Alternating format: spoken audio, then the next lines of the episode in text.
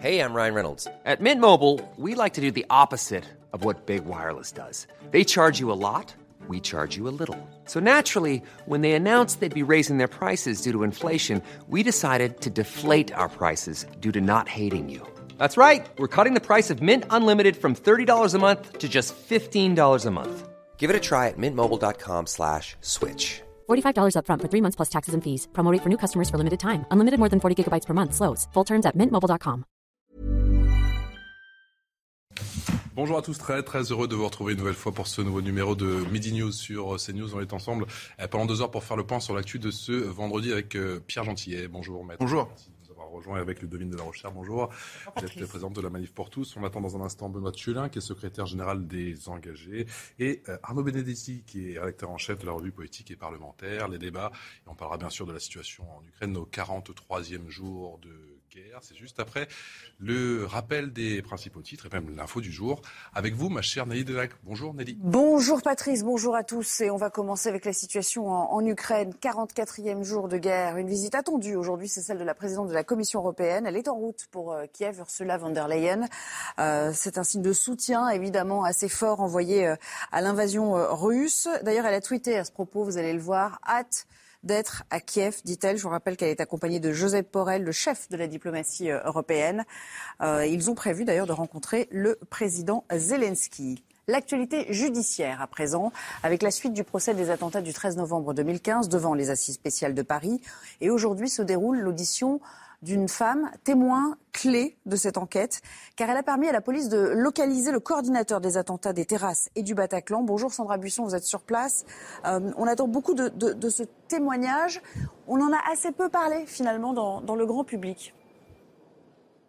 C'est une femme qui vit euh, maintenant sous le statut de témoin protégé. Elle a dû euh, changer d'identité, rompre totalement avec sa vie d'avant, mais elle l'avait annoncé avant le procès. Elle veut témoigner, même si c'est anonymement, à distance et la voix modifiée. Elle veut que les victimes sachent ce qui s'est passé. C'est ce qu'elle avait confié aux médias avant l'ouverture du procès. Sonia, euh, de son prénom d'emprunt, est avec Asna Haït Boulassen, la cousine d'Abdelhamid Abaoud, ce dimanche 15 novembre 2015. On est deux jours après les attentats. La cousine cherche une cache pour un cousin. Sonia ne sait pas encore qu'il s'agit d'un des terroristes qui ne s'est pas fait exploser après euh, l'attentat des terrasses. Elle va le réaliser en le voyant caché dans un buisson près de l'A86 à Aubervilliers. Le lendemain, lundi 16 novembre, Sonia appelle la police pour éviter de nouveaux morts, dira-t-elle, puisqu'Abdelhamid Abaoud lui a dit qu'il projetait de tuer à nouveau. Et ce sera le deuxième axe de cette audience cet après-midi avec l'audition d'un enquêteur de la sous-direction antiterroriste expliquer quels étaient les projets d'Abdelhamid Abaoud et Shakib Akrou après le 13 novembre, avec notamment la thèse d'un attentat à la défense. C'est grâce à l'appel de Sonia que les forces de l'ordre sont remontées jusqu'aux terroristes et ont pu donner l'assaut rue du Corbillon à Saint-Denis dans la nuit euh, du mardi 17 au mercredi 18 novembre. C'est là qu'ont été tués les deux terroristes et la cousine du chef opérationnel des attentats avant d'avoir pu commettre une nouvelle attaque. Merci à vous et merci à Olivier Gangloff qui vous accompagne aujourd'hui. La politique, bien sûr, dans 48 heures, vous serez appelé à aller voter. Et pourtant, la crainte d'une abstention massive inquiète les candidats. Elle se dessine particulièrement chez les jeunes. Euh, beaucoup ont, affirmé leur intention de, de, ne pas se déplacer. Et dans ces conditions, eh bien, il y a une association qui s'est donnée, elle, pour mission de, de convaincre cette tranche d'âge. Explication, témoignage avec Martin Mazur.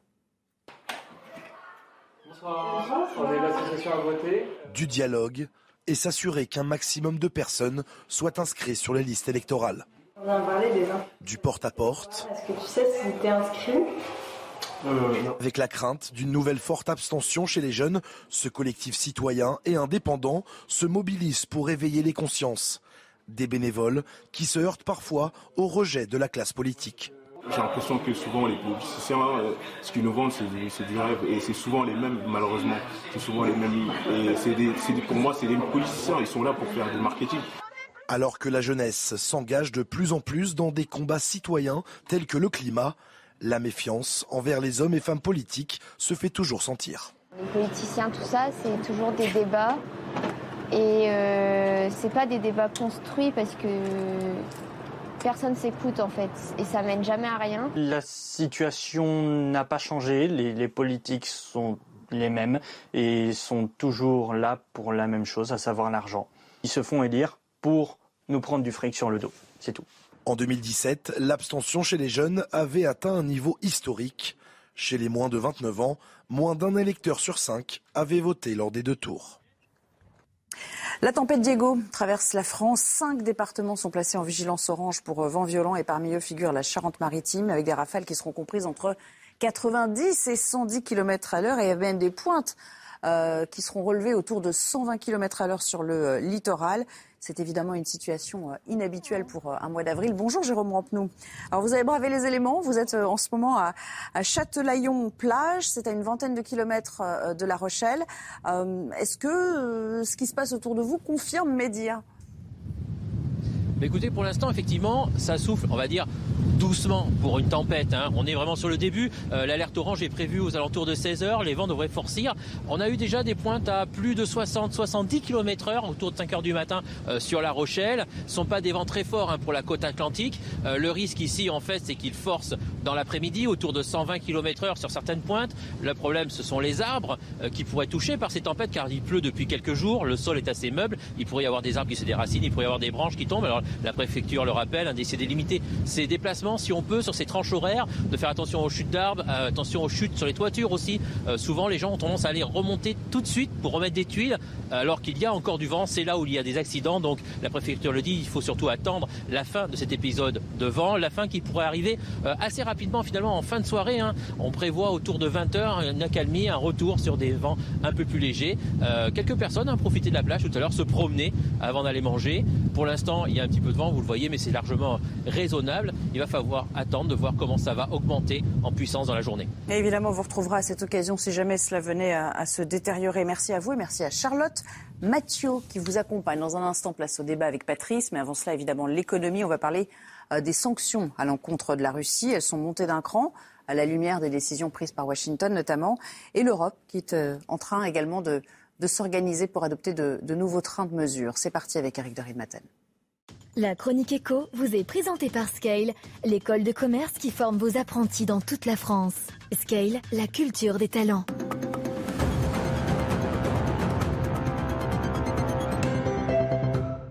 Pas facile de s'organiser en Europe parce qu'effectivement, euh, l'Europe est très dépendante de l'énergie. Alors, les sanctions montent progressivement. Ce qui est important, c'est de voir que le charbon, le charbon, oui, sera touché. Donc, c'est la première, euh, première sanction vraiment importante concernant l'énergie. Les importations seront suspendues à partir du mois d'août. C'est ça la mesure principale. Et donc, les pays euh, concernés doivent trouver des solutions. On sait bien que la France, elle, est peu impactée parce qu'elle utilise très très peu le charbon. Mais d'autres pays européens sont très inquiet puisque ça va jusqu'à 45% de dépendance. La Grèce, par exemple, a décidé ce matin de relancer sa production de charbon. Elle va doubler sa production alors que tout devait fermer l'an prochain en 2023. Eh bien, les mines de charbon en Grèce vont durer jusqu'en 2028. Voilà. Ensuite, autre sanction. Aucun camion russe ne pourra circuler en Union européenne. Aucun cargo russe ne pourra accoster dans des ports de l'Union européenne. Quant aux États-Unis, eh bien, eux, ils décident euh, d'interdire un certain nombre de produits alimentaires et un produit symbolique la vodka, ce que souhaitait euh, Biden depuis longtemps. Voilà, concernant le gaz et le pétrole, pas encore de décision prise, il n'y a pas de nouvelles sanctions. L'Europe veut surtout s'organiser puisqu'elle reste très dépendante, on le rappelle, 40% pour le gaz et le pétrole. La chronique éco vous a été présentée par Scale, l'école de commerce collaborative. Scale, la culture des talents. Allez, après le journal, les débats dans Midi News euh, sur CNews avec Benoît Thiolin. Bonjour, vous êtes euh, secrétaire général des engagés. Ludovine de la Recherche, bonjour, vous êtes présidente de la Manif pour tous. Pierre Gentillet, vous êtes bien évidemment avocat. Et Arnaud Benedetti, vous êtes euh, rédacteur en chef de la revue politique et parlementaire. On commence cette émission avec la situation en Ukraine. Vous le savez, 43e jour de guerre, l'horreur à Boucha est véritablement encore dans, toutes les têtes pour le président Volodymyr Zelensky. La situation à Borodjanka est encore plus horrible qu'à Boucha. 26 corps ont d'ores et déjà été découverts par les secouristes dans les décombres de deux immeubles. Borodjanka, au nord-ouest de Kiev, la capitale. Clémence Orbier. À Borodjanka, au nord-ouest de Kiev, 26 corps ont été retrouvés dans les décombres de deux immeubles. Hier soir, le président ukrainien a qualifié la situation à Borodjanka de bien plus horrible qu'à Boucha, où des centaines d'habitants ont été massacrés. Le travail d'analyse a commencé à Borodyanka. C'est bien plus horrible là-bas. encore plus de victimes des occupants russes. Là se trouve ce que le monde a vu à Boutcha et dans d'autres villes de la région de Kiev. La même cruauté. Des immeubles éventrés, des civils tués. Pourtant, à Borodianka, il n'y a aucun site militaire. La preuve pour la procureure générale d'Ukraine que les civils sont bien la cible des Russes. Dans la région de Kiev, nous avons trouvé 650 cadavres, dont 40 cadavres d'enfants. Vladimir Poutine est le principal criminel de guerre. Il doit être jugé devant les tribunaux internationaux. Les habitants ont vécu l'enfer sous les bombardements. Ma mère, mon frère, la femme de mon frère et d'autres membres de ma famille sont toujours là, ainsi que d'autres personnes qui étaient au sous-sol. Je sais avec certitude qu'ils ne sont pas sortis. Hier, les pompiers de Borodianka étaient à pied d'œuf pour tenter de retrouver des survivants sous les décombres. Benoît Chelin, il faut s'attendre à d'autres Borodianka dans les jours à venir. Malheureusement, euh, malheureusement, c'est à craindre, oui, puisque euh, il y a eu beaucoup d'analyses qui ont été faites hein, ces derniers jours sur euh, les pratiques de l'armée russe, euh, sur ses difficultés de recrutement, sur le fait qu'ils envoient des jeunes parfois du fin fond de des campagnes euh, qui sont euh, dans des conditions souvent assez difficiles d'ailleurs, euh, à qui on a fait croire euh, et qu'on a quand même largement endoctriné euh, sur le mode dans des, dans des contrées de barbares nazis et néo-nazis. Donc tout ça, en plus avec quand même un contexte qui a l'air quand même assez compliqué pour l'armée russe, tout ça malheureusement ne, ne laisse pas espérer que ces pratiques sont marginales, mais malheureusement elles ont plutôt tendance à être généralisées. Donc oui, c'est à craindre. Pierre Gentil, vous avez le sentiment, alors c'est pas encore euh, totalement documenté, que les civils sont particulièrement visés pendant cette guerre Je ne connais pas une guerre où les civils ne soient pas euh, touchés, en fait. Je veux bien qu'on m'explique euh, s'il y a eu une guerre dans l'histoire de l'humanité où il n'y a pas eu euh, de morts civiles et où il y a eu uniquement des morts militaires. Évidemment, c'est pour ça que la guerre euh, Ah bon? est encore plus un drame. Je ne connais pas une guerre où il y a eu que des morts militaires. hein. Je connais. euh, Il y, a des, il y a des guerres quand même où euh, il n'y a pas de C'est résolution. une guerre où il n'y a pas de morts Euh, je- civiles Si je peux juste euh, Bah oui, ma pensée, euh, je pense qu'il y a des guerres où on essaye en tout cas de faire des civils, non Oui, pas des cibles. on essaye. Alors là, Voilà. là, c'est la question, c'est l'intention. Non, mais la question, la question. C'est la question de l'intention, tout à fait. La question, c'est la question de l'intention. Et c'est pour ça qu'en fait, il faut faire attention à ce qu'on dit. C'est-à-dire, on parle de crimes de guerre. Je veux juste rappeler qu'avant de parler de crime, il faut qu'il y ait quand même une enquête internationale. C'est un peu la base si on parle d'état de droit. Euh, qu'il y ait des morts civiles, c'est une évidence, ça a été constaté. Maintenant, la question, c'est est-ce que ce sont des victimes collatérales ou est-ce que c'était des victimes principales? D'accord? Et par exemple, typiquement à Boucha, est-ce qu'on a voulu tuer spécifiquement des civils ou est-ce que si- ces civils ont été, je le dis, des victimes collatérales? Pour l'instant, euh, on n'a pas les résultats d'une enquête.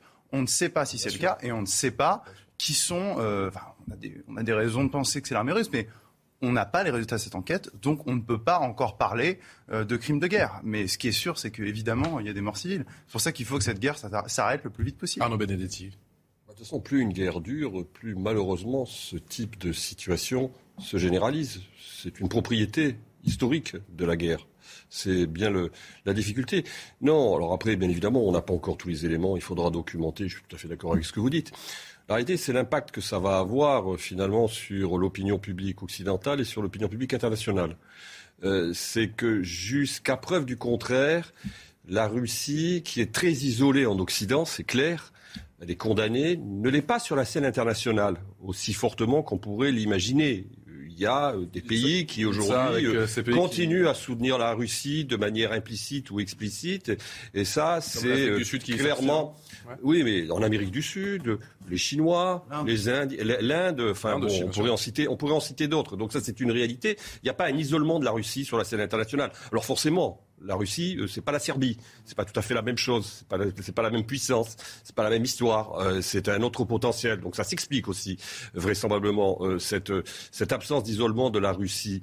Euh, par contre, bon, on, on va voir parce que c'est vrai qu'aujourd'hui, euh, ce type de situation, s'il venait à se répéter, s'il venait à être démontré qu'en effet nous sommes face à des crimes de guerre, en l'occurrence, on peut penser dans ce cas-là, que la situation pourrait évoluer euh, dans la perception que pourrait avoir un certain nombre de soutiens implicites ou pas euh, de la Russie aujourd'hui dans ce dans ce conflit. Donc c'est pour ça que, au-delà de, l'horreur, et bien évidemment que suscite en nous ce type euh, d'informations, euh, il faut aussi euh, essayer de réfléchir aux effets politiques que ça peut avoir dans la dynamique même aujourd'hui de cette guerre qui se prolonge. Je devine de la recherche de guerre qui se prolonge notamment sur le plan de la communication. Il y a bien sûr toutes ces images qui nous parviennent depuis l'Ukraine et puis de l'autre côté ces images qui circulent euh, en nombre sur les réseaux sociaux. On voit des, soldats russes se faire littéralement exécuter par des soldats ukrainiens.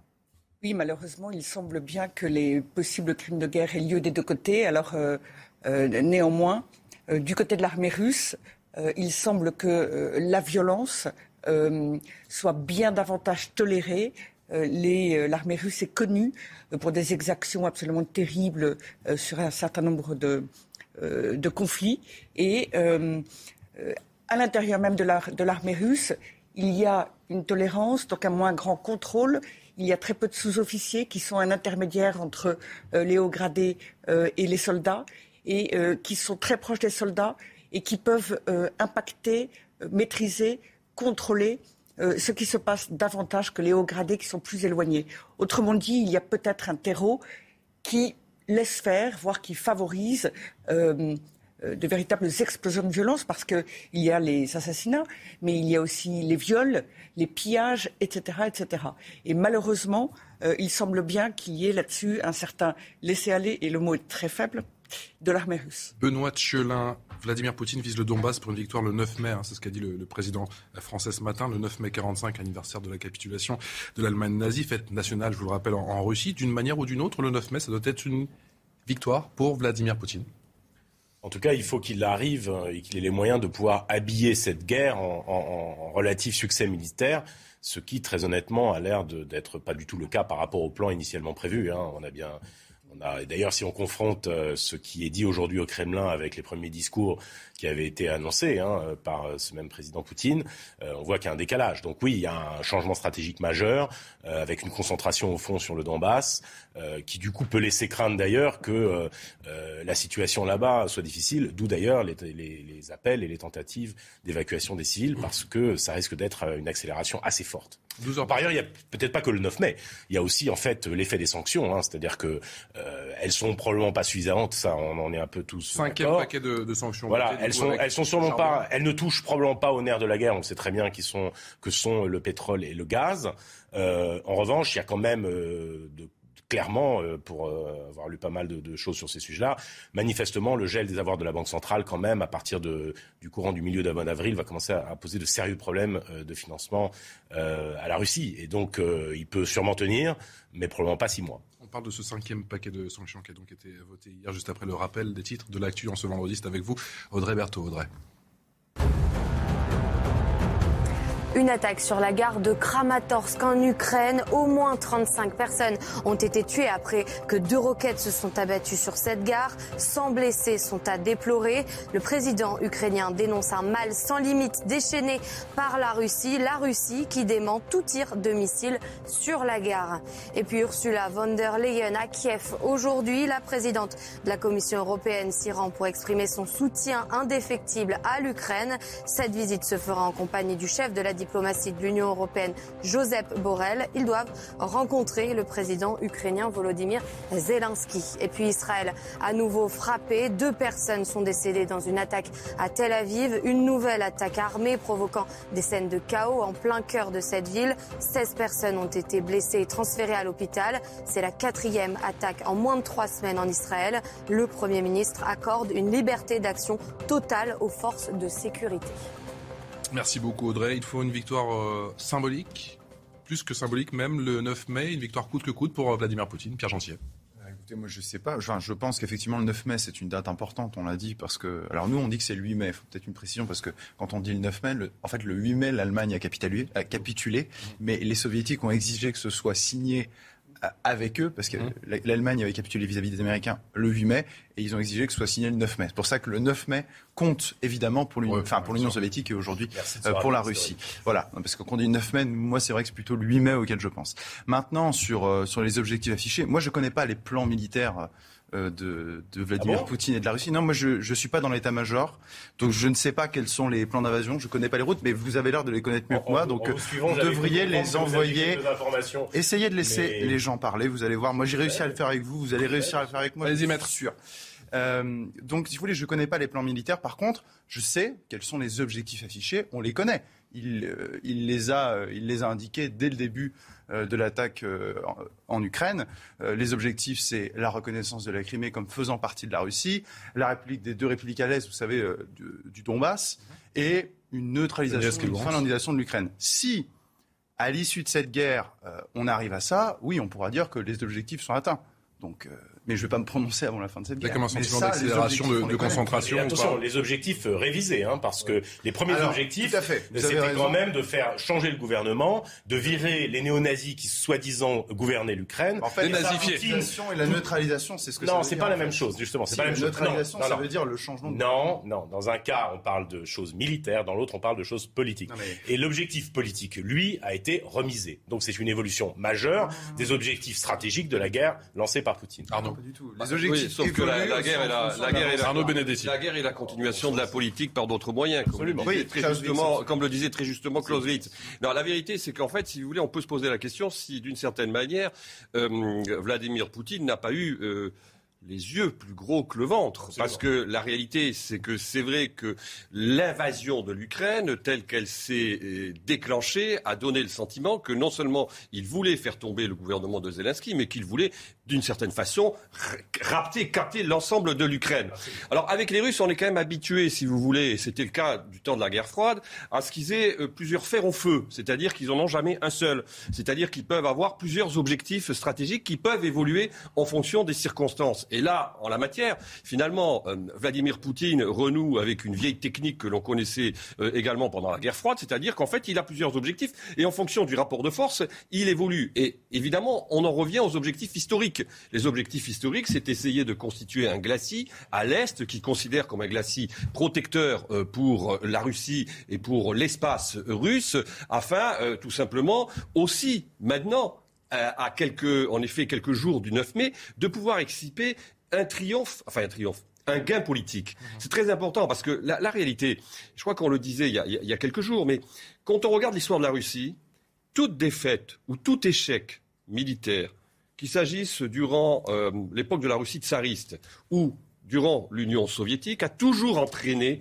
des modifications politiques. 1905, je l'ai rappelé, en 1905, quand euh, les Japonais battent les Russes, on a un changement de Premier ministre. En 1961, oui, au moment de la crise des missiles de Cuba, il faut se souvenir que Khrouchtchev, quelques semaines, quelques mois plus tôt, après, va être obligé de quitter le pouvoir. Donc pour Poutine, on peut imaginer que certes, il tient son appareil d'État, mais un appareil d'État, même dans un pays qui est un pays qui est considéré comme autoritaire, très autocratique, c'est pas quelque chose c'est pas quelque chose de monolithique, c'est hétéroclite. Il y a une forme de ce qu'on appelle une polyarchie en sciences politiques, avec des luttes pour le pouvoir. Et donc en l'occurrence, il va falloir aussi qu'il négocie non seulement avec son opinion publique, mais aussi avec, euh, ben, j'allais dire, sa technostructure et notamment sa technostructure militaire. Ursula von der Leyen et, Joseph euh, Borrell hein, annoncent être en route pour Kiev. Harold Iman, notre spécialiste des questions internationales, nous a rejoint dans Midi News. La présidente de la Commission européenne et le chef de la diplomatie de l'Union européenne doivent rencontrer le président ukrainien Volodymyr Zelensky. Harold. Hein. Oui, et ce ne sont pas les premiers à se rendre à Kiev. Avant eux, il y a eu le Premier ministre tchèque, slovène et euh, polonais et euh, président polonais. Et maintenant, c'est à son tour à elle et son ministre de fait des Affaires étrangères, Joseph, Joseph Borrell. Alors, ils apportent euh, évidemment leur soutien euh, symbolique. Ils sont partis en train, un train peint aux couleurs de l'Ukraine, mais sont-ils encore en train? On ne sait pas. Après euh, l'attaque sur la gare de Kramatorsk, ça peut faire réfléchir à l'opportunité de passer par des guerres.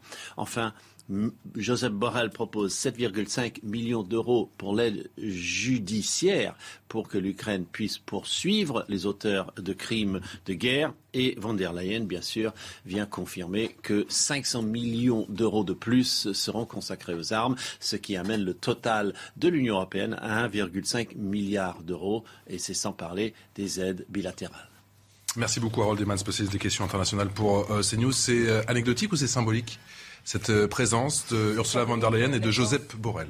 Oui, c'est symbolique et les symboles, c'est toujours important sur un plan politique. Mais c'est bien qu'ils y aillent ou pas Ou ça sert à rien? Honnêtement, très honnêtement, je trouve que ça ne changera absolument rien au sort des Ukrainiens et euh, ça ne changera pas la suite de la guerre. Elle dit, euh, von der Leyen, que ça montre le soutien euh, indéfectible de l'Union européenne auprès du peuple ukrainien. Les Ukrainiens attendent surtout des, des, actions fortes, fermes, etc. Ils ne cessent de le répéter. Alors là, il y a des annonces en termes de soutien matériel. Il me semble que c'est plus important pour aider les Ukrainiens en l'occurrence. Pour revenir juste au 9 mai un petit instant, euh, le 9 mai, c'est donc la victoire de l'URSS, enfin présentée en Russie comme la victoire de l'URSS avant tout euh, contre l'Allemagne nazie. Euh, et comme Poutine n'a pas cessé de dire qu'il fallait dénazifier l'Ukraine, je pense qu'il y a véritablement une concordance euh, et une logique pour lui, une cohérence à dire le 9 mai, euh, j'ai remporté une belle victoire, en particulier sur l'est de l'Ukraine où il y a ce fameux. Ça sert son narratif, bien sûr. Voilà, ce, ce fameux régiment qui serait. Euh, qui serait nazi, je ne sais pas ce qu'il en est réellement. et donc on peut imaginer, oui, que le 9 mai soit important pour lui. C'est une grande fête en Russie et qu'il le fête chaque année avec insistance, etc. Donc véritablement là, politiquement, on comprend bien que c'est que c'est très important pour lui. Van der Leyen et, Borrell, Pierre Gentil à, à Kiev, ça, ça nous dit quoi? Ben, J'ai envie de dire pourquoi faire en fait. Euh, c'est un peu ça la question. C'est-à-dire que si euh, l'Union. Est-ce qu'il y en a marre de l'affichage? Pardon? C'est de l'affichage, j'en ai marre? Ah Oui, oui, je pense que c'est de l'affichage. De toute façon, là, on est dans, enfin, on est dans une guerre de communication, on est dans une guerre d'image. Enfin, là, c'est essentiellement de la communication. Après tout, pourquoi pas? Mais moi, j'ai rien à comprendre. En fait, qu'est-ce que veut faire l'Union européenne? Est-ce que l'Union européenne veut jouer la carte de la paix en Ukraine? Donc, est-ce que l'Union européenne veut se poser, un peu aussi comme Emmanuel Macron a essayé de le faire au départ, comme médiateur. Mmh. Moi, j'ai l'impression que depuis, euh, allez, depuis un mois ou deux, depuis un mois, depuis le début de la guerre, c'est pas du tout l'Union européenne et ce ne sont pas les pays de l'Europe euh, qui sont en train de jouer les intermédiaires. Déjà parce qu'ils livrent des armes mmh. euh, à, ce sont qui, l'Ukraine. Les, Turcs, les Israéliens, les Américains. Turquie, oui, alors les Turcs et les Israéliens et les Israéliens qui jouent en fait ce rôle d'intermédiaire qui devrait être le nôtre. Le problème, si vous voulez, c'est que pour jouer les arbitres, et on peut pas revenir dans le jeu? On peut pas revenir dans le jeu, nous les Européens? C'est impossible. on peut pas revenir dans le jeu, nous les Européens, c'est impossible. Bah, on peut revenir dans le jeu. Enfin là, je pense que c'est trop tard dans la mesure, encore une fois, pour pour être un arbitre, il faut être neutre. Il faut pas avoir pris position pour un camp. Donc là, c'est difficile, à la différence des Israéliens et des Turcs, qui eux n'ont pas pris position. il, y a, des, il y a des, disons qu'il y a des approches différentes entre les différents États membres. On voit que, par exemple, les Polonais, notamment, sont très hostiles à toute discussion avec Vladimir Poutine. Il y a quelques jours ou 24 heures à peine, le Premier ministre polonais, ce qui a d'ailleurs valu une passe d'armes entre euh, Emmanuel Macron et le Premier ministre polonais, euh, considère qu'il ne faut pas parler à Poutine et que euh, finalement Emmanuel Macron fait perdre du temps d'une certaine manière à l'Europe parce qu'il veut conserver le fil du dialogue avec Vladimir Poutine. Donc on voit bien qu'à l'intérieur l'intérieur même de l'Union européenne, vous avez des approches qui peuvent être divergentes, notamment entre les anciens pays du bloc soviétique, qui sont beaucoup plus, en effet, c'est le moins qu'on puisse dire, méfiants vis-à-vis de la Russie, que, euh, que les pays occidentaux et notamment euh, la France. Rapidement, si vous, si vous me permettez d'ajouter, il y a euh, quand même aussi le fait que l'Europe est vue par la Russie comme le petit soldat, si je puis dire, c'est pas le bon terme, mais comme le suiveur des États-Unis. et donc, pour la Russie, vraisemblablement, l'Europe n'est pas le bon interlocuteur ou le bon intermédiaire pour négocier, puisque nous sommes effectivement complètement partis. bien sévère sur l'Europe quand même, qui a montré, bien sûr, peut-être pas d'unanimisme, mais quand même qui a su se réunir et quand même mettre en place un paquet de sanctions qui n'est pas sans effet. On continue à en parler dans un instant. Très sévère sur l'Union notamment pour une fois, a quand même pris des décisions. Cinquième paquet de sanctions. Un petit court, euh, une courte pause, on se retrouve juste après. À tout de suite. De retour, merci encore de votre fidélité sur le, plateau de Midi News, toujours avec Benoît Thiolin, qui est secrétaire général des, des engagés, Ludovine de la Rochère, qui est présidente de la Manif pour tous, Pierre Gentier, qui est avocat, et Arnaud Benedetti, qui est rédacteur en chef de la revue politique et parlementaire. On continue à parler de l'Ukraine, 43e jour de guerre, juste après le rappel des titres avec vous, Audrey Berthaud. La cathédrale Saint-Étienne de Toulouse a été évacuée ce matin en pleine messe suite à l'éruption d'un homme qui a déposé un colis suspect au pied de l'hôtel. Le colis contenait un engin explosif, c'est ce qu'a déclaré euh, le ministre de l'Intérieur. Le quartier a aussitôt été bouclé, des démineurs ont été dépêchés sur les lieux. Aucune euh, victime n'est à déplorer, mais le sacristain, euh, bousculé en tentant d'intercepter l'homme, est encore sous le choc. Et dans l'affaire de la petite Alisha, deux adolescents de 16 ans ont été condamné à 10 ans de prison pour le meurtre de l'adolescente. Le verdict est tombé hier soir au terme de 4 jours de procès à huis clos. Le tribunal pour enfants de Pontoise a requalifié les faits d'assassinat en meurtre sur mineur de 15 ans parce qu'il n'a pas réussi à prouver la préméditation. Et enfin, du football, l'Olympique de Marseille s'est imposé hier soir 2-1 contre le PAOK Salonique en quart de finale allée de la Ligue Europa Conférence, avec notamment ce but spectaculaire signé Dimitri Payet. De son côté, l'Olympique lyonnais a décroché le nul, un partout contre West Ham à Londres. Merci à vous Audrey. Depuis euh, maintenant plusieurs jours, des témoignages épouvantables arrivent en, provenance d'Ukraine. Des femmes disent avoir été violées par des soldats de l'armée russe. C'est le cas d'Elena. Les faits se seraient produits dans le sud du pays, euh, du côté de, de, Kherson. Elle, visage, elle témoigne aujourd'hui à visage euh, couvert. On voit ça que Madame Rabbit. Pour Elena, c'est une douleur qui restera à vie. Elle a pris un nom d'emprunt et parle anonymement. Mais cette Ukrainienne a choisi de témoigner et de raconter son viol par des soldats russes. C'est affreux. Je ne veux plus vivre. Le drame a eu lieu à Kherson dimanche dernier. Alors qu'elle faisait ses courses, elle est dénoncée par des Ukrainiens à des soldats russes. Ils ont commencé à parler avec des habitants locaux. La seule chose que j'ai entendue, c'est un des habitants pointer son doigt vers moi et dire ⁇ C'est à cause d'elle que cette guerre a commencé, à cause de gens comme eux. Elle est la femme d'un militaire ukrainien. J'ai à peine eu le temps de rentrer chez moi. Je n'ai pas eu le temps de prendre mon téléphone. Je n'ai pas eu le temps de faire quoi que ce soit. Ils m'ont juste, en silence, poussé sur le lit, m'ont écrasé en silence avec la mitrailleuse, m'ont déshabillé. Insultée, Elena est violée par ces deux militaires pendant 13 heures. Chacun se disait, c'est ton tour. Puis vers 4 heures du matin, ils ont commencé à dire Ok, c'est bon, on doit aller prendre notre tour de garde. Elena a réussi à fuir Kherson. Elle part rejoindre ses quatre enfants réfugiés dans le centre de l'Ukraine. Elle espère désormais être vengée. Benoît Chelin, pas de chiffres précis, hein, on le rappelle, hein, mais les témoignages qui, je vous le disais, se multiplient. On parle aussi de viols collectifs. Certaines femmes racontent qu'on leur a euh, cassé les dents, d'autres font état de liaisons internes. Pas de distinction entre les adultes ou encore entre les adolescentes. Difficile, encore une fois, d'enquêter en, ces temps de guerre. Dans l'histoire des guerres, est-ce que le viol a été justement une arme de guerre? Ça l'a été, mais j'entends déjà les commentaires de Maître Gentillet euh, tout à l'heure. Attendez, il n'a pas parlé. Il n'a pas parlé. mais qui avait l'air de dire euh, qu'en gros. Son nom, s'il vous plaît. Oui, mais je vous réponds. Euh, qui avait l'air de suggérer tout à l'heure que euh, les pertes civiles étaient le propre de n'importe quelle guerre. La réalité, c'est que ça n'est pas vrai, que ça dépend des guerres, qu'il y a des guerres qui font souffrir davantage des civils que d'autres, et que par ailleurs le viol comme pratique dans la guerre n'est pas, n'a pas été constaté dans toutes les guerres et dans toutes les armées, et que c'est vrai que là, euh, eh bien, on en a des témoignages qui sont glaçants. Enfin, je trouve ça guerre, glaçant. Il n'y a pas eu de viol. Citez-moi une guerre où il n'y a pas eu de viol. La guerre de 14, il y, a eu, il y a eu des viols? Ah bah oui, les Allemands. Oui, les Allemands il y a eu des viols des Français? Bon, ah, donc euh, donc il n'y a, pas, a pas systématique. Il y a eu en revanche, on le sait très bien dans l'histoire, il y a eu un phénomène très majeur et très massif pendant la Seconde Guerre mondiale en Allemagne par les troupes soviétiques. C'est documenté euh, et massif, voilà. Et c'est vrai que malheureusement, on a un petit peu l'impression que chez les Russes, ça a toujours été un peu une pratique militaire. Eh bien, on le constate là. Il faut effectivement avoir de la prudence parce qu'on ne sait pas et qu'il faudra y faire des enquêtes. Mais c'est assez glaçant en effet. Maître Gentil, je vous laisse répondre.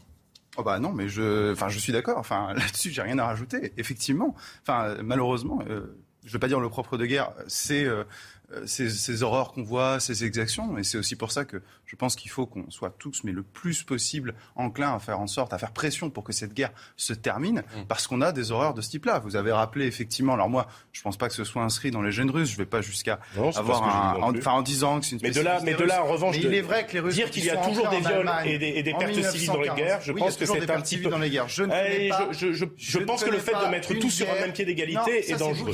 Je ne mets pas toutes les guerres sur. Non, non, non. Ce que vous dites, monsieur train de faire les questions, les réponses, vous êtes en train d'interpréter mes propos. Non, je vous dis, effectivement, il y a des différentes d'intensités, mais il n'y a aucune guerre. Enfin, là, ça sert à quoi de dire constat. ça ben, Pour contrebalancer ce que vous venez de dire. Dans toutes les guerres, il y a des victimes civiles. On les déplore, c'est pour ça qu'il faut être le plus rapidement Les devines de la recherche. Pour la fin de cette guerre. je, vais, je, vais, préciser un peu les choses. Tout à l'heure, je disais que dans l'armée russe, il y a une violence qui est tolérée. Euh, la différence euh, avec, euh, à la différence des autres armées, aujourd'hui et encore des autres armées. En tout cas, par exemple, de l'armée française, des armées ou ce qu'il en reste euh, des pays européens, euh, voire de l'armée américaine. il y a eu là-dessus une évolution extrêmement importante et positive. Et c'est là que l'armée russe paraît effectivement étonnamment violente. Mais l'évolution dont je parle pour la plupart des armées, elle est récente. Dans l'histoire, effectivement, le viol a été, utilisé malheureusement euh, comme un moyen de défoulement, faut être clair, des mhm. soldats et des jeunes soldats, euh, comme un moyen de vengeance, euh, de, vengeance, comme un moyen de pression et pour terroriser les populations. Et les populations civiles, que ce soit de manière directe ou indirecte, sont toujours les victimes des guerres. simplement, c'est frappant pour la Russie, encore une fois, parce que elle, cette armée, semble ne pas avoir avancer dans ses pratiques et ne pas respecter le droit. Arnaud Benedetti. Vous avez une explication qui est très simple. Plus un pays est démocratique, plus l'armée a obéi à des règles qui sont des règles en règle générale, plutôt, je veux dire, disons, de civilisation. Mais ça ne veut pas dire que ces armées ne peuvent pas commettre aussi des crimes contre les civils. Quand on bombarde l'Irak, quand on bombarde l'Irak, on touche des cibles civiles. Quand on bombarde Belgrade en 1999, on touche des cibles civiles également. Et on a parfois un peu oublié. Donc c'est vrai que là-dessus, euh, il n'y a pas de guerre propre. L'idée d'une guerre propre. les frappes à Kramatorsk dans la gare. C'est une idée, qu'on a inventée. Il faut se souvenir lors de la première invasion, la première invasion, euh, enfin lors de la première guerre du Golfe, lorsque, lorsque l'Irak a, euh, a, a, envahi le Koweït et que la coalition qui s'est lancée dans cette guerre a considéré qu'elle allait mener une guerre qui était une guerre propre. Mais la guerre propre, malheureusement, n'existe pas. Sauf que c'est vrai, il y a des armées qui, d'une certaine manière, sont plus contrôlées que d'autres. Et il y a peut-être, en effet, du côté de l'armée russe, malheureusement, j'allais dire, un héritage qui fait que, en effet, quand ils sont sur le terrain, ils sont certainement euh, beaucoup plus violents qu'une euh, armée comme l'armée française euh, lorsqu'elle se déploie, par exemple, dans le Sahel. Mais on dit, par exemple, que dans l'armée russe, les bizutages sont extrêmement violents, ah, la violence, sont extrêmement durs et les, comment dire, les conflits, les violences qu'il peut y avoir au sein de l'armée semblent tolérés. Dans l'armée française, par exemple, les bizutages au-delà de ce qui est acceptable ne sont absolument pas admis. La loi même les interdit. Et c'est là où on voit bien qu'il y a une différence d'état d'esprit. Mais je pense qu'on a eu beaucoup de témoignages, puisque maintenant, depuis un mois, malheureusement, tout le monde s'intéresse au fond à, la formation, à l'état, à la structuration de, l'armée russe. Il y a beaucoup de choses qui sont écrites, comme vous le notez très justement, et, qui montrent qu'il y a une violence interne au sein de l'armée russe qui est, très dure, et qu'évidemment, cette violence euh, de la hiérarchie à l'intérieur de l'armée russe, à un moment donné, eh bien, elle se traduit aussi par les soldats sur leur propre terrain. Et par ailleurs, malheureusement. Parce que la société russe est plus dure aussi. Par ailleurs, en effet, Mais je voudrais quand même revenir sur un point, parce que bien sûr que euh, dans les guerres, il y a toujours des victimes collatérales. Bien sûr, c'est que c'est difficile de faire une guerre propre, mais il y a quand même un droit de la guerre. Et le fait de faire une espèce de relativisme qui consisterait à penser qu'au fond toutes les armées font du sale boulot, euh, je pense que c'est dangereux. C'est pour ça que je m'inscris en faux contre cette idée-là.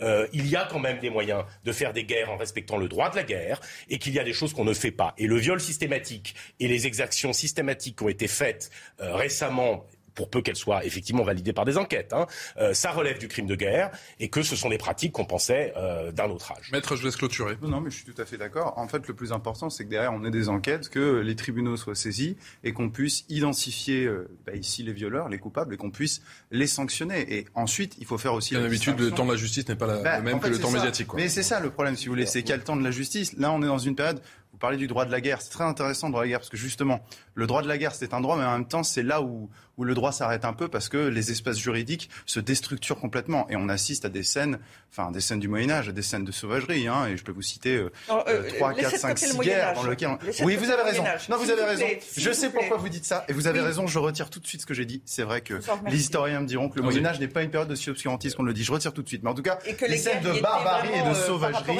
euh, on les trouve à notre époque. Oui, non, mais je suis d'accord. Vous avez raison m'interpeller. Rapidement, Ludovine Delange. Oui, très rapidement. Je voudrais aussi quand même souligner que quand on parle de guerre propre, moi, pour le coup, ça me met mal à l'aise. Parce que n'oublions pas la vie des soldats. Euh, c'est pas parce qu'un homme est militaire que euh, sa vie ne vaut rien. Personne ne parle de guerre non, non, mais quand on Moi, j'ai réalisé ça tout à l'heure. Hein, euh, j'ai bien compris, mais j'en profite pour souligner que pour ma part, la vie de ces hommes et la guerre, de toute façon en elle-même, fut-elle sans dommages collatéraux, doit être euh, mise, il doit être euh, mis fin à cette guerre le plus vite possible. Et euh, à propos des crimes de guerre, hélas, il est constaté, de ce qu'on peut voir a priori, qu'on a des informations, etc., je la mets de côté, du côté ukrainien, il y a également possiblement des crimes de guerre. c'est le propre de la guerre. Allez, la campagne présidentielle, le premier tour, vous le savez, c'est dans deux jours, édition spéciale à partir de, 17h. Euh, ce sera ce dimanche sur CNews. On va voir le dernier baromètre Opinionway euh, pour CNews avec euh, Emmanuel Macron qui est à 25% d'intention de vote. Il perd encore un point. C'est 22% pour Marine Le Pen, 17% plus 1 donc hein, pour Jean-Luc Mélenchon. C'est 9 pour Valérie Pécresse, 9 pour Éric Zemmour, 6 pour Yannick Jadot qui, lui, gagne un point. Pour Fabien Roussel, c'est 3% d'intention de vote. C'est 3 également pour Jean Lassalle, Nicolas Dupont-Aignan 3, Anne Hidalgo 2, Philippe Poutou 1 et Artaud, c'est 0%. Elle a perdu effectivement euh, un point. On parle beaucoup de, des abstentionnistes. On va encore beaucoup en parler cela tout au long du week-end. Mais également des indécis. Allez-vous, oui ou non, voter ce week-end? Élément de réponse avec Thibault Marcheteau et Alice Chomy. Qu'est-ce que vous avez prévu d'aller faire dimanche? Euh, D'aller voter. Je vais, je vais voter, comme tout le monde. Euh, dimanche, je vais aller voter, c'est le premier tour. Si un grand nombre de Français que nous avons interrogés disent qu'il est important de se déplacer dimanche prochain, le choix du candidat, lui, est plus ou moins fixé. Ouais, pour moi, le choix est fait déjà. Euh, j'hésite encore entre deux, oui. Je suis encore jeune, j'ai à peine 19 ans, je suis en train de regarder, c'est la première fois que je vais voter, donc euh, je suis en train de regarder les programmes électoraux et de voir vers qui je vais me tourner plus. Depuis l'âge de 15 ans, je sais pour qui je vote. C'est la première fois où j'ai vraiment pas d'idée, je sais pas, c'est... Euh, je sais pas, j'ai vraiment aucune idée. Certains indécis ont même prévu de trancher au tout dernier moment.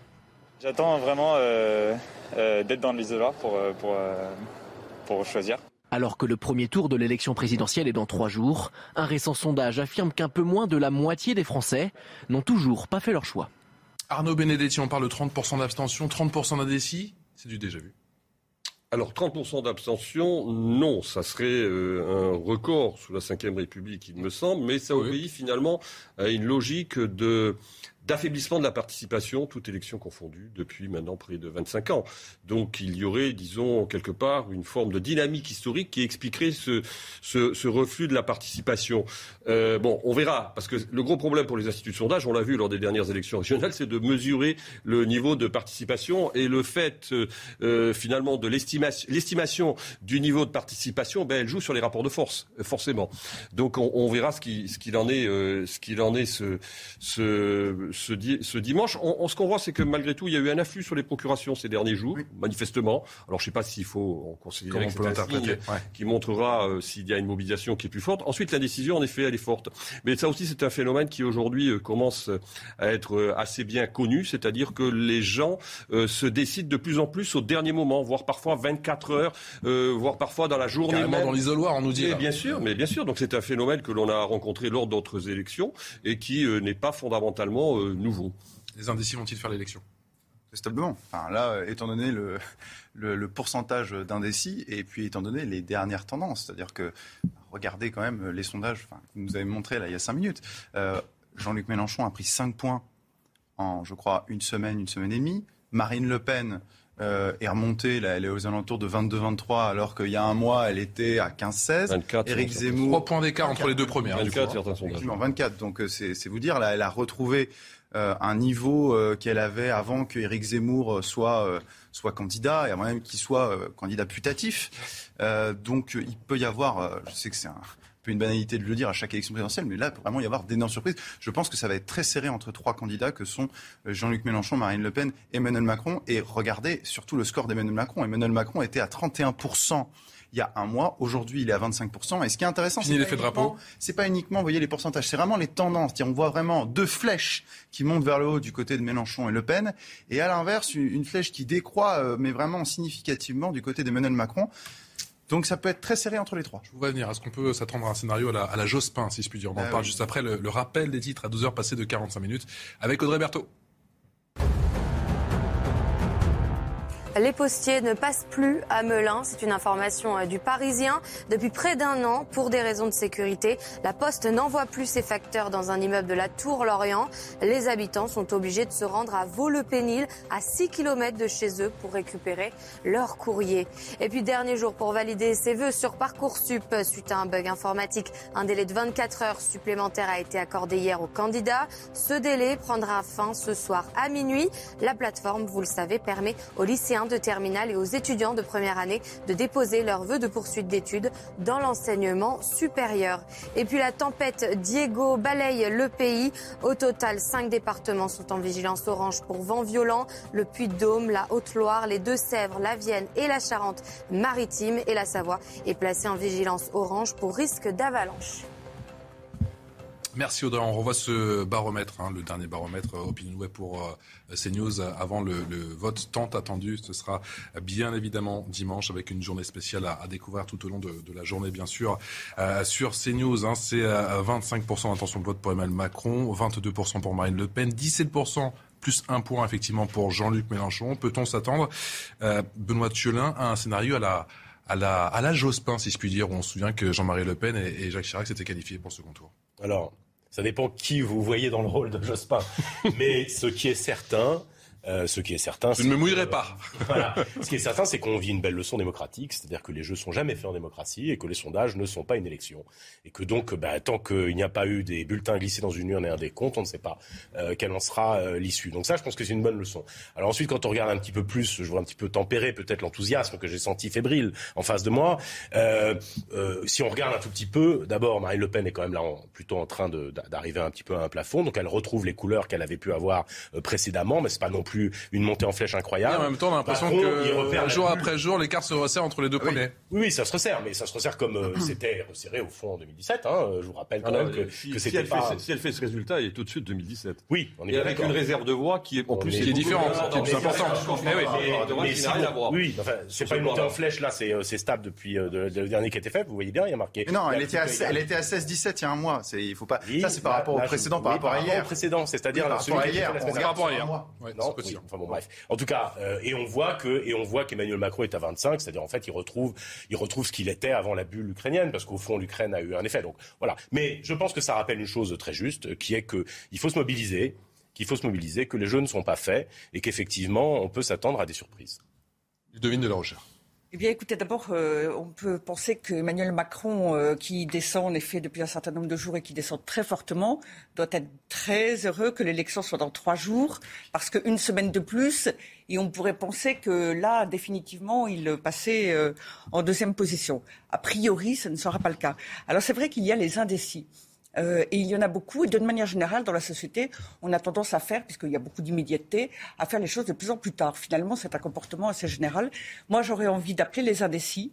Euh, ceux qui ne savent pas encore, à consulter les différentes plateformes qui comparent et qui sont très pertinentes et intéressantes. C'est pas comme si on, on pouvait pas se renseigner aujourd'hui quand même. Hein. Voilà, qui comparent les, euh, qui comparent les programmes, y compris sur le site de la Manif pour tous sur tout ce qui concerne la famille et la société. Nous ah, avons un site dédié à la présidentielle. Euh, mais, il, mais il y en a d'autres. Euh, c'est ceux pour qui les questions humaines, euh, famille, société sont peut-être de plus long terme, mais peut-être essentielles pour le monde dans lequel vivront nos enfants et Je pense qu'il y a deux types d'indécis. Je, je, distingue bien les indécis euh, de ceux qui ne savent pas, enfin, s'ils vont voter. Moi, indécis, c'est ceux qui hésitent plutôt entre, entre tel ou tel, candidat. Et les indécis de gauche et les indécis de droite. Pour moi, les indécis de droite, il y a euh, beaucoup au niveau de l'électorat Pécresse et Zemmour. C'est-à-dire, il y a une partie de l'électorat Zemmour qui voit Marine Le Pen qui monte, mais qui voit aussi Jean-Luc Mélenchon qui monte, et qui se dit, oulala, il faudrait pas un second tour euh, Mélenchon-Macron parce qu'on serait bien embêté. Donc là, il y a un effet utile qui, on le voit, profite à Marine Le Pen. Et il y a des indécis de droite du côté Pécresse qui qui vont peut-être un petit peu vers Zemmour Le Pen, mais qui vont surtout, c'est le bloc bourgeois, qui va surtout vers Emmanuel Macron, euh, parce que voilà, maintenant le match est plié entre l'électorat de centre droit euh, de, Valérie Pécresse et Emmanuel Macron. Et il y a aussi et il y a aussi des indécis de gauche. Mais là, euh, je pense que c'est en train de, c'est progressivement en faveur de Jean-Luc Mélenchon. des gens qui hésitaient à voter Jadot, à voter Fabien Roussel, qui a fait plutôt une bonne campagne d'ailleurs, hein, on le dit, euh, mais, euh, mais qui voit Christiane que ça a appelé à, voter Mélenchon. ils n'ont pas envie d'aller euh, voter Macron contre Marine Le Pen. Donc là, il y a un effet vote utile en faveur de Jean-Luc Mélenchon. Et maître, il y a une limite au raisonnement, c'est que Valérie Pécresse est assez proche d'Emmanuel Macron. Emmanuel Macron baissant, parce que c'est la plus proche de lui sur le plan des idées et du programme. Hmm. Valérie Pécresse aurait dû monter. Non, parce que ça ne se joue pas comme ça. parce que à descendre. non, parce qu'en réalité, c'est le problème en fait de ce genre de sondage. C'est en fait non, non, c'est qu'en fait dans ce genre de sondage, c'est un peu compliqué, mais enfin, c'est un peu compliqué, c'est-à-dire qu'en fait l'électeur populaire arrive dans l'élection. Et pour l'instant, l'électeur populaire n'était pas compris dans ces sondages. C'est pour ça que les deux qui montent, c'est Jean-Luc Mélenchon et Marine Le Pen. Le, bloc bourgeois, en tout cas le, vote bourgeois, il est dans l'élection depuis plus longtemps que les catégories populaires. C'est la raison pour laquelle, je le dis, Mélenchon et Le Pen montent. Arnaud Benedetti. Oui, moi je pense qu'en effet, la question de la participation sera essentielle pour ce premier tour. Parce que, en effet, un regain de mobilisation, c'est un retour vraisemblablement d'une partie des classes populaires et voire des classes moyennes euh, vers les bureaux de vote. On a bien vu que lors des dernières régionales, ce qui a profondément manqué, notamment aux listes du Rassemblement national, c'est la mobilisation de cet électorat. Et quand on regarde finalement la distribution du vote en fonction des catégories socioprofessionnelles, on voit par exemple que Marine Le Pen capte à peu près 40% du vote des ouvriers et des employés, ce qui est en effet particulièrement important. Donc il y a ce sujet-là de la mobilisation qui sera extrêmement important pour le premier tour et ça sera vraisemblablement la variable qui fera la différence euh, à l'issue euh, de, ce dimanche. Le deuxième élément, si on se retrouve dans la configuration de 2017, qui sera une configuration, qu'on le veuille ou non, psychologiquement très différente de celle que l'on a connue euh, euh, il, y a, il y a cinq ans, la vraie question c'est de savoir qu'est-ce qui va l'emporter. Le tout sauf Macron ou le tout sauf Le Pen. Le vrai sujet, ça va être ça. Et donc, euh, en effet, on est, je pense, on n'est pas au bout de nos surprises et une campagne qui va s'intensifier évidemment beaucoup plus au second tour. Si, encore une fois, c'est cette hypothèse qui est euh, qui est qui sort des urnes parce qu'il faut quand même encore faire attention. Jean-Luc Mélenchon est sur une dynamique qui n'est pas négligeable dans les dans les derniers jours. Mais si je puis juste me permettre, il y, a quelque chose d'assez enfin le tout sauf Macron, ça va être très intéressant parce que si on se met mais encore une fois, euh, tout n'est pas joué et on le voit avec les dynamiques, notamment celle de Jean-Luc Mélenchon. Mais si on a demain un second tour, Marine Le Pen contre Emmanuel Macron, moi, je pense que la personne la plus, euh, celle qui est le plus repoussoire, la plus haïe, en tout cas en l'état en France, il peut y avoir une campagne de diabolisation en deux semaines, c'est Emmanuel Macron. Et là, le vote, enfin, ce qui va être intéressant, c'est que le Front républicain va jouer à front renversé. C'est-à-dire que avant, les gens qui n'avaient pas envie de voter Marine Le Pen et qui n'aimaient pas Emmanuel Macron se disaient bon, au fond, c'est pas la peine d'aller voter parce que de toute façon, la personne qui est en face de Marine Le Pen gagne. Et ben là, c'est peut-être l'inverse qui va se produire. Il y a peut-être des gens qui vont se dire bah en fait, si je ne vais pas voter, c'est Macron qui va gagner. Donc il y a des gens, et notamment une partie de l'électorat de France Insoumise, qui, à mon avis, est prêt à aller voter Marine Le Pen par détestation de Macron, plus évidemment que par adhésion. Rapidement, Benoît Tuelat, est-ce que l'on se dirige vers une euh, élection un petit peu à l'américaine, avec une société de plus en plus clivée, avec euh, deux camps, si je puis dire, en tout cas deux finalistes, euh, avec des, des, votants, des intentions de vote qui sont pour le moins irréconciliables En tout cas, ce qui est sûr, c'est que on vit l'aboutissement d'une lente désaffiliation politique où les partis traditionnels euh, ont perdu au fond l'électorat euh, qu'ils avaient capté pendant très longtemps, euh, que beaucoup de gens hésitent parfois en traversant l'échiquier politique. il y a une étude qui a été publiée il y a quelques jours qui montrait, je crois même que c'était hier, qui montrait qu'en fait il y avait une majorité des électeurs de Mélenchon qui pourraient se reporter sur Marine Le Pen et pas sur Macron si c'était Marine Le Pen et Macron qui étaient au second tour. Donc vous voyez qu'en fait on est on est sur un grand chamboule-tout, comme on avait dit au moment de l'élection 2017, qui continue d'avoir ses effets. Donc je pense que c'est ça qui euh, doit nous interpeller. Et effectivement, il n'y a que, il n'y a que l'élection qui peut trancher et mettre un peu de clarté dans tout ça. Si on additionne euh, les votes euh, anti-système, pour la faire courte, euh, face à Emmanuel Macron, et puis Valérie Pécresse qui est dans le même, dans le même moule malgré tout, les votes anti-système sont en tout cas largement majoritaires. Donc il peut se dessiner ce Ça que dépend vous qui vous mettez dans l'anti-système. Et malheureusement, la difficulté avec ce que vous dites, je, je suis d'accord avec votre analyse, elle est intéressante. Mais la difficulté, c'est qu'en fait, il y a aussi des candidats qui sont à la fois sur un vote anti-système et un vote système. Hein. Allez, vous restez avec C'est plus compliqué que ça. Dans un instant, on ira du côté de Melun, à 50 km de Paris. Vous allez voir que certains habitants sont privés de courrier, mais pas de drogue. À tout de suite. Allez, toujours en direct de retour dans Midi News. Merci encore de votre fidélité. On est toujours avec Benoît Thiolin, qui est secrétaire général des engagés, avec Ludovine de la Rochère, qui est présidente de la Manif pour tous, avec Pierre Gentillet, qui est avocat, et avec, euh, bonjour Pascal Jalabert. Bonjour. Vous, vous êtes éditorialiste politique. Le débat dans un instant. On ira du côté de Melun. Vous allez voir pourquoi. Juste après, l'essentiel de l'actualité, c'est avec vous, ma chère Nelly Denac. Rebonjour. Rebonjour Patrice, rebonjour à tous. Et on va évidemment débuter ce journal avec l'évacuation de la cathédrale Saint-Étienne à Toulouse ce matin, en pleine messe. Un homme a fait irruption. Il a déposé un colis suspect au pied de l'hôtel avant de prendre la fuite. C'est un colis qui contenait un, un, engin, un engin explosif artisanal de forme inhabituelle, mais sans dispositif de mise à feu. Le quartier a aussitôt été bouclé par la police. Des démineurs ont été rapidement dépêchés sur les lieux. Et puis Gérald Darmanin, dans la foulée, a fait une déclaration. On va en écouter un extrait. À ce stade des informations disponibles au ministère de l'Intérieur, aucune revendication n'aurait été proférée. Dans sa fuite, cet individu aurait bousculé le sacristain qui n'a cependant pas été blessé. L'individu est activement recherché. La cathédrale a alors été immédiatement évacuée et un périmètre de sécurité autour de cette cathédrale a été immédiatement mis en place par les forces de l'ordre et les démineurs ont aussitôt été engagés. Un colis s'apparentant à un, engin explosif, un engin explosif improvisé, a priori sans dispositif de mise à feu, a été découvert et a neutralisé par les services du ministère de l'Intérieur. L'actualité judiciaire avec le procès en appel d'Alain Schmitt. L'ancien judoka avait été accusé de violence conjugale par son euh, ex-compagne. Également championne olympique, cette jeune femme euh, bouleversée par euh, sa relaxe en première instance avait choisi de se montrer sur les réseaux sociaux avec un, visage tuméfié. Bonjour Mario Bazac, vous suivez cette affaire. L'objectif, c'est évidemment de, retracer ce qui s'est passé hein, dans, dans l'appartement de Margot Pinault la nuit du 28 novembre 2021. Oui, l'audience va débuter euh, d'ici 30 minutes maintenant. L'avocate d'Alain Schmitt explique que son client aborde cette audience euh, de manière extrêmement sereine, qu'il est, je cite, très confiant et tranquille. Elle rappelle que depuis le début de cette affaire, il n'a jamais euh, changé de discours. De son côté, l'avocat de Margot Pinot n'a pas souhaité s'exprimer avant le procès. Sa cliente non plus n'a pas pris la parole. Elle va être entendue comme témoin. À l'audience, ils vont chacun revenir sur leur version des faits. Après cette nuit du 28 novembre, Margot Pinot et Alain Schmitt présentaient tous les deux de multiples échymoses, notamment au visage. Elle explique qu'Alain Schmitt est rentré d'une soirée euh, où il avait un petit peu trop bu, qu'il l'a projeté au sol, qu'il l'a frappé à coups de poing, qu'elle s'est uniquement défendue et qu'elle a trouvé refuge ensuite chez des voisins. Lui euh, parle, je cite, d'une chiffonnade, dit que Margot Pinot s'est jetée sur lui dans un état de rage lors d'une dispute, qu'ils se sont cognés dans l'appartement au cours d'un corps à corps, mais qu'il ne l'a jamais frappé, qu'il tentait seulement euh, de la calmer. Dans son jugement, en première instance, le tribunal tribunal de Bobigny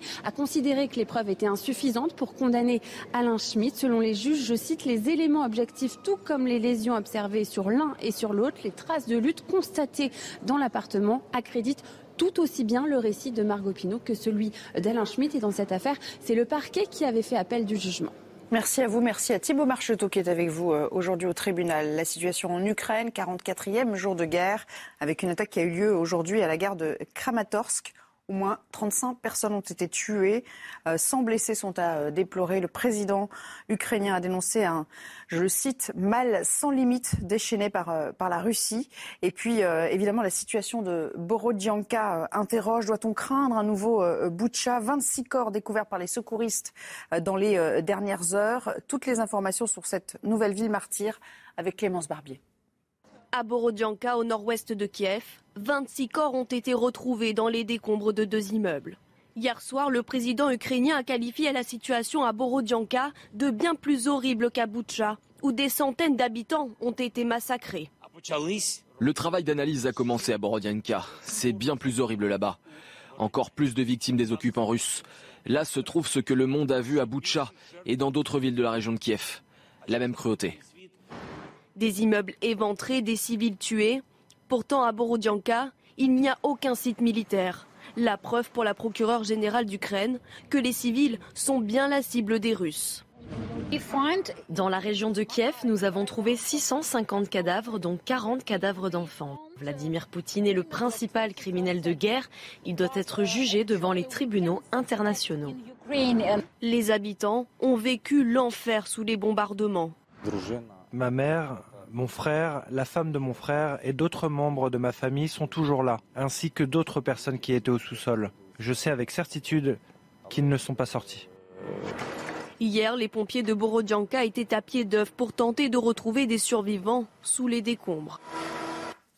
Suite à une erreur lors de l'émission d'hier soir de Face à l'info, nous tenons à rectifier certaines informations erronées concernant la projection du vote des professeurs pour euh, la présidentielle. Les projections euh, des intentions de vote sont bien de 15% pour la gauche, 25% pour le centre et 12% pour la droite. Et bien entendu, nous nous excusons pour ces erreurs. Allez, dans un instant, retour au débat avec Patrice. Avant cela, un peu de sport. C'est Lyon qui jouait son premier match de quart de finale de Ligue Europa hier soir. Score final, un partout contre West Ham. Résumé du match avec la chronique. Regardez la chronique sport avec Screwfix. Plus de 10 000 produits de qualité pour les pros.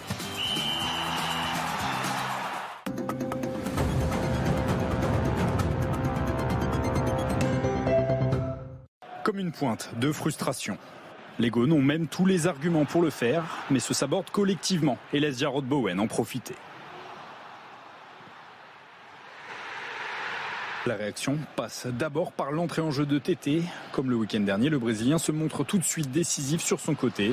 Opportuniste, Ndombele égalise grâce à son premier but depuis son retour à Lyon. La fin de match est lyonnaise, mais les filets ne trembleront plus. Gon et Hammers se quittent dos à dos. Rendez-vous donc jeudi prochain pour voir peut-être l'OL rallier sa cinquième demi-finale européenne. C'était la chronique sport avec Screwfix. Plus de 10 000 produits de qualité pour les pros. Allez, après l'info, place à présent au débat avec Benoît Tchelin, avec Ludovine de la Rochère, avec Pascal Jalabert et avec Pierre Gentillet. Direction Melun, ça se trouve à 50 km de Paris, en Seine-et-Marne, dans une tour vouée à la démolition. Euh, ce sera l'année prochaine. Une cinquantaine de logements sont encore occupés. Mais vous allez voir que les facteurs ne distribuent plus les lettres depuis plus d'un an. La suite vous est comptée par Valérie Labonne, avec les images signées Florian Pauvin. Cela fait presque un an que les habitants de l'immeuble de la Tour Lorient à Melun ne reçoivent plus de courrier. La Poste a décidé de suspendre la tournée des facteurs car ces derniers devaient faire face à des trafiquants qui ont fait de l'immeuble un point de deal de la ville. Il va falloir qu'on mette tout en, tout en œuvre pour, pour rétablir euh, euh, ce, lien avec ce service public. On ne peut pas laisser ça comme ça, c'est pas possible. Je, je pense qu'on va, on va euh, euh, dans un premier temps euh, peut-être euh, faire accompagner les, les postiers de, de, de policiers municipaux. L'immeuble est en majorité occupé par des personnes âgées qui doivent parcourir près de 4 km pour récupérer le courrier dans ce centre de tri. Pour l'opposition, face à cette rupture d'égalité face aux services publics, la mairie a tardé à réagir. Nous avons alerté euh, plusieurs fois sur les problématiques qu'il pouvait y avoir de sécurité de deal sur notre territoire. Et honnêtement, une médiation, c'est vraiment pas euh, une solution suffisante pour euh, régler ce problème qui gangrène sur l'ensemble du territoire. Elle déplore également un manque d'effectifs de police qui ne permet pas, selon elle, de lutter efficacement contre le trafic de drogue. Encore en partie occupé, l'immeuble concerné devrait être rasé en 2023. Benoît Tchelin, doucement mais sûrement, est-ce que la République est en train de, de céder face aux dealers? En tout cas, euh, il y a des territoires où la police et les services publics ne sont pas présents et il va falloir qu'on y remette du service public et s'il le faut, avec des policiers pour le faire. C'est tout? Ah, C'est tout, c'est déjà beaucoup. Mais vous leur dites quoi justement à tous ces gens qui sont à Melun dans cette, dans cette tour, qui sont privés de courrier euh, depuis maintenant près d'un an et qui doivent faire 4 km tous les jours? On a appelé visiblement une, une, je, une, médiation. Moi, je m'étonne un petit très peu. concrètement. Bah, je trouve ça déjà assez curieux qu'il ait fallu une année pour que euh, s'en aperçoive, qu'on en parle d'ailleurs euh, simplement euh, maintenant, curieusement, alors que ça fait un an que que ça a lieu. rien, je m'en scandalise, comme je pense tout bon citoyen qui considère qu'il y a une rupture d'égalité par rapport aux usagers du service public. on n'aurait pas dû attendre un an pour le constater. Euh, deux jours avant une élection présidentielle et pour euh, euh, donner tout simplement aux policiers le soin de remettre le service public là où il devrait rester. Pierre Gentil. Oui, enfin, le service public, justement, c'est la dernière chose qui part, parce qu'il y a plein d'endroits dans, dans ces quartiers, parce que c'est un quartier de Melun. Melun, c'est pas la ville la plus difficile non plus des, des banlieues d'Île-de-France. Euh, D'ailleurs, de mémoire, je crois que Melun, c'était la, la ville de Jean-François Copé. Euh, c'est mots, c'est mots, c'est mots, c'est mots, c'est mots. J'ai dit une grosse bêtise. C'est mots. Euh, mais il me semble que c'était LR. Bon, laissons ça de côté. Euh, mais il est clair que voilà, dans plein de, plein de quartiers, dans plein de villes un peu compliquées de France et ailleurs, vous savez, des services publics. Bon, là, effectivement, on l'a vu pour Melun, mais vous avez aussi des pharmaciens, euh, des petits commerces qui s'en vont, parce que la vie est absolument invivable, parce que ces, ces villes sont complètement gangrénées par l'insécurité, par le trafic de drogue, et que l'État est en démission depuis depuis une trentaine, depuis une quarantaine d'années, pour des raisons qui sont, qui sont compliquées, parce que c'est pas uniquement une histoire de policiers. Il faut des policiers, mais quand les policiers, ils arrêtent euh, des dealers, encore faut-il que la justice derrière fasse son travail. Et pour que la justice fasse son travail, il faut déjà, un, euh, qu'elle soit un peu moins idéologisée. Et puis, deuxièmement, il faut plus de places de prison. Je veux dire, on a une capacité euh, qui est dépassée euh, très largement sur nos places de prison en France. On a 70 000 prisonniers en France pour 60 000 places officiellement. Donc, évidemment, ça pose énormément de soucis en matière d'application de la justice. Vous savez, le droit pénal, c'est une chaîne. Hein. C'est la police, le magistrat et la prison. Donc c'est très très bien de rajouter plein de policiers, on l'a vu, hein, sous ce quinquennat, euh, il y, y, a des annonces, et il n'y a pas que des annonces, il hein, y a des, des, budgets qui ont été engagés là-dessus. Mmh. Mais par contre, sur le plan de la justice, c'est abonné absent. Parce que Jalabert. Oui, alors euh, évidemment, la solution, c'est n'est pas forcément de mettre un policier derrière chaque facteur, parce qu'alors là, euh, si, si on se lance là-dedans, on n'en sort plus. Euh, il faut quand même rappeler qu'il y a deux types de victimes hein, sur, euh, sur cette triste affaire. Ce sont d'abord les, les, les, postiers eux-mêmes qui, qui, ne se sentent pas en sécurité. Et puis, qui exercent en droit de retrait. Voilà, qui exercent en droit de retrait. On peut les comprendre hein, s'ils sont pas en sécurité. Enfin, c'est quand même un métier qui est, auquel sont plutôt attachées des valeurs de convivialité, de, de service à la personne. Et souvent, les postiers aiment leur métier. Donc là, s'ils se sentent en danger, on peut les comprendre. Et puis les autres victimes, ce sont les, familles qui ne reçoivent pas le courrier. Et là, il y a une vraie rupture d'égalité sur le territoire.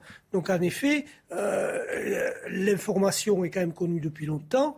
Eh bien, mettons les moyens pour que euh, ceux qui prétendent contrôler le, quartier, les dealers pour, euh, pour les citer, n'aient plus, entre guillemets, droit de citer.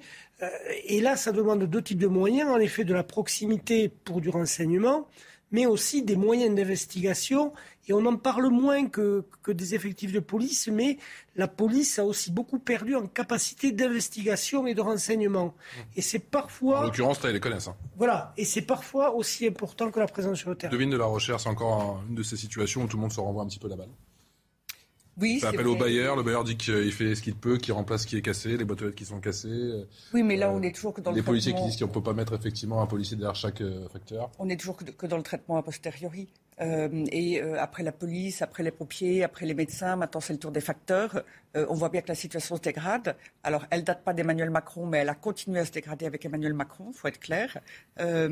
et à s'étendre sur le territoire, c'est-à-dire qu'il y a les quartiers, comme on dit. Il y a aussi des villes qu'on a vues ces dernières années touchées euh, par des phénomènes extrêmement graves et qui empêchent les euh, habitants de vivre normalement et sereinement. Euh, et pour revenir à la question du, du traitement de ces difficultés, la justice, elle est évidemment nécessaire, la police, il n'y a aucun doute, mais pour quelles raisons en vient-on à une telle situation? Euh, moi, je pense bien sûr aussi euh, à la question de l'éducation. Éducation, instruction. Et avant l'éducation et l'instruction, il y a la famille. Euh, Emmanuel Macron n'a absolument pas soutenu la famille, pendant le quinquennat. Bien au contraire, la politique familiale n'a cessé de se dégrader. Euh, et c'est d'abord la famille. Pensez à quoi en particulier, en fait? Ah, Je pense à toutes les allocations familiales, euh, toutes les allocations même sociales à l'attention des familles pauvres. Elles ont été sous-indexées, les seuils ont été abaissés et de plus en plus de familles ont été écartées du bénéfice de l'aide euh, de, la nation pour, le, pour la vie familiale et donc pour l'éducation. Et s'il n'y a pas d'éducation en famille, alors à ce moment-là, l'éducation nationale ne peut plus instruire. Elle voit arriver des enfants, même déjà jeunes, qui ne sont qui n'ont pas appris à vivre avec les autres. Cela veut dire quelques années plus tard une déscolarisation. Euh, on a un taux euh, qui ne cesse de monter euh, de jeunes hommes et jeunes filles déscolarisés. on arrive, on approche les 10%. Ces jeunes déscolarisés et sans emploi traînent. Et quand ils traînent, quand ils ne font rien, ils font des bêtises, le mot est très très faible, et ils en viennent pour gagner de l'argent à entrer dans le trafic. Et cela pose aussi une question de difficulté euh, de certaines populations qui ne parviennent pas euh, à euh, et je, le pense pour des raisons culturelles, qui n'arrivent pas non plus à aider leurs enfants à s'intégrer à l'école et à suivre le niveau scolaire. Il y a donc bien des questions sociales en amont de telles difficultés. Mais si on n'ose pas les traiter, si on n'ose pas en parler, si ça ne peut que se poursuivre, hélas. Je vous donne la parole dans un instant, Benoît Tolin, juste après le, le rappel des titres. C'est avec Audrey Berthaud, Audrey.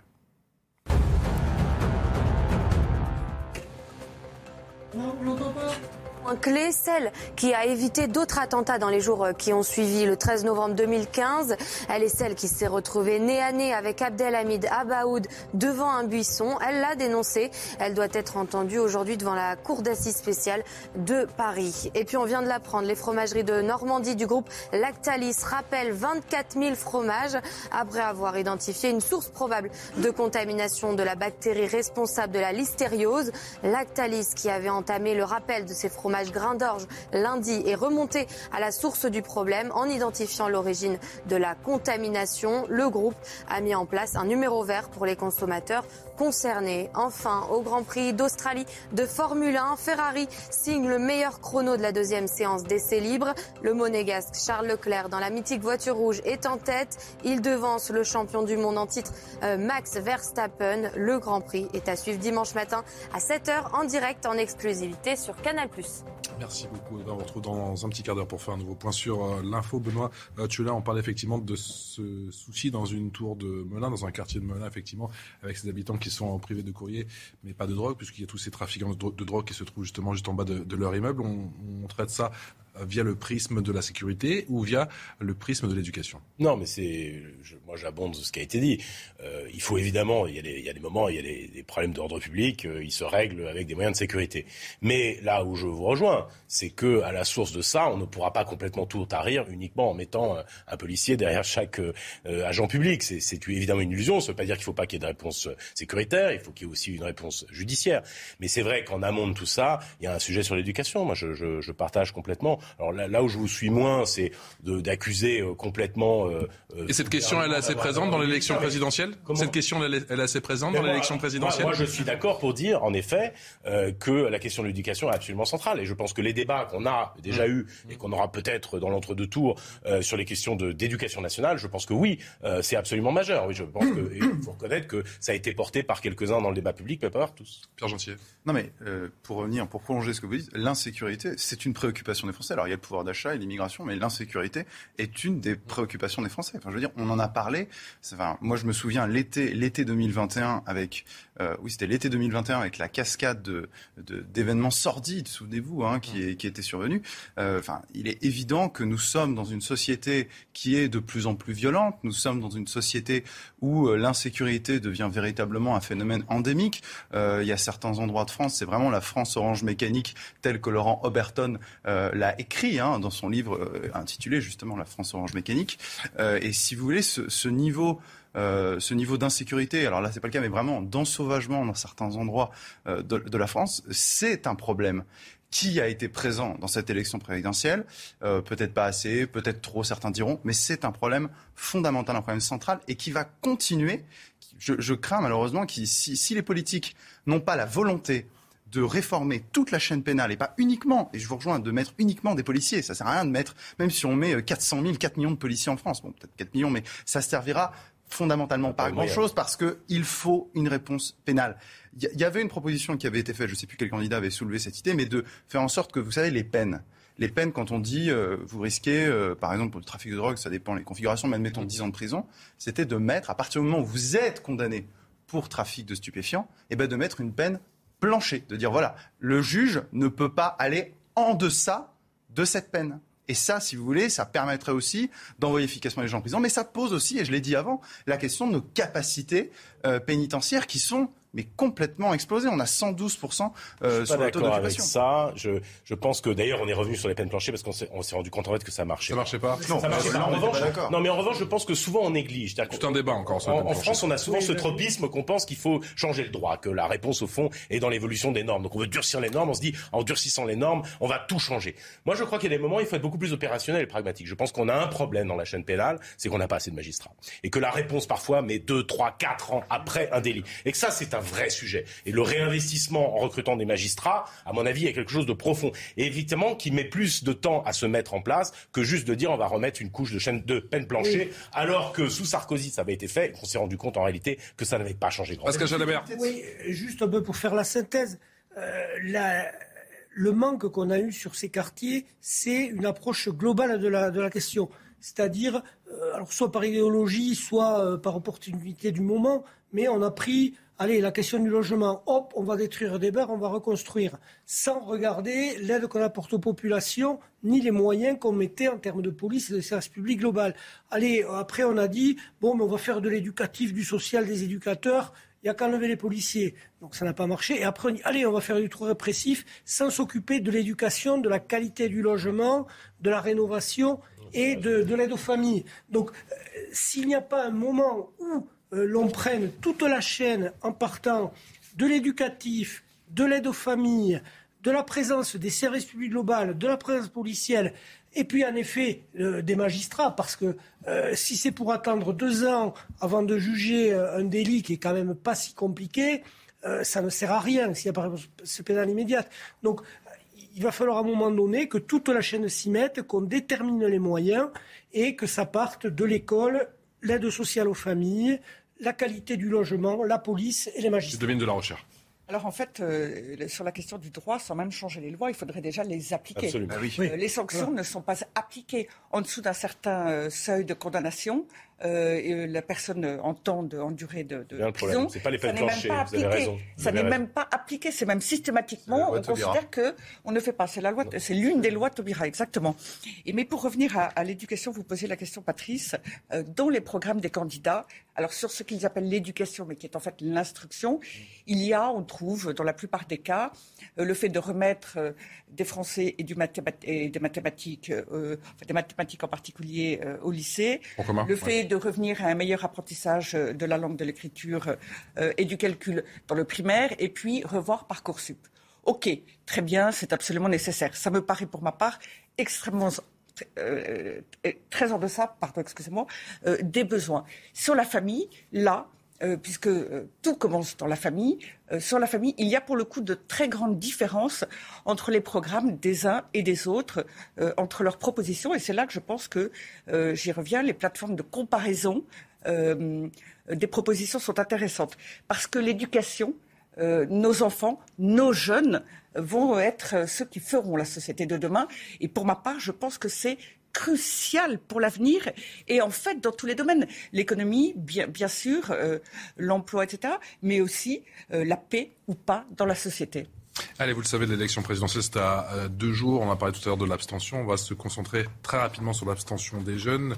Plus que deux jours. Et effectivement, certains jeunes n'ont pas l'intention d'aller voter. Il y a les non-inscrits, les mal-inscrits ceux qui ne se sentent tout simplement eh bien, pas concernés par cette élection présidentielle. On voit ça sans plus tarder avec euh, Martha Massur. On est l'association à voter. Du dialogue et s'assurer qu'un maximum de personnes soient inscrites sur les listes électorales. On va en parler des uns. Du porte-à-porte, Est-ce que tu sais si t'es inscrit? Avec la crainte d'une nouvelle forte abstention chez les jeunes, ce collectif citoyen et indépendant se mobilise pour éveiller les consciences.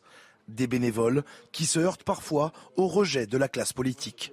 J'ai l'impression que souvent les politiciens, euh, ce qu'ils nous vendent, c'est du, c'est du rêve. Et c'est souvent les mêmes, malheureusement. C'est souvent les mêmes. Et c'est des, c'est des- pour moi, c'est des politiciens. Ils sont là pour faire du marketing. Alors que la jeunesse s'engage de plus en plus dans des combats citoyens tels que le climat, la méfiance envers les hommes et femmes politiques se fait toujours sentir. Les politiciens, tout ça, c'est toujours des débats.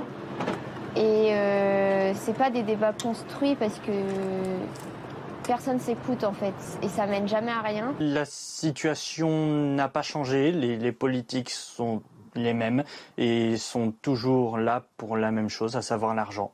Ils se font élire pour nous prendre du fric sur le dos, c'est tout. En 2017, l'abstention chez les jeunes avait atteint un niveau historique. Chez les moins de 29 ans, moins d'un électeur sur cinq avait voté lors des deux tours. Pascal Jalabert, je vous donne ce chiffre 58% des 18-24 ans ont l'intention d'aller voter, d'aller se rendre aux urnes ce dimanche. Sondage Opinionway. En 2017, c'était 79%. Oui, très inquiétant. hein. Euh, Le, fait que la participation euh, des jeunes s'annonce euh, très basse. Alors, il faut jamais désespérer. Aux, élections américaines, il y a un an, quand, enfin un an et demi, quand Joe Biden a, été élu, la participation a beaucoup augmenté, notamment parce que les jeunes sont revenus aux, urnes. Euh, donc, c'est pas parce qu'on va faire un programme pour la jeunesse que les jeunes vont aller voter.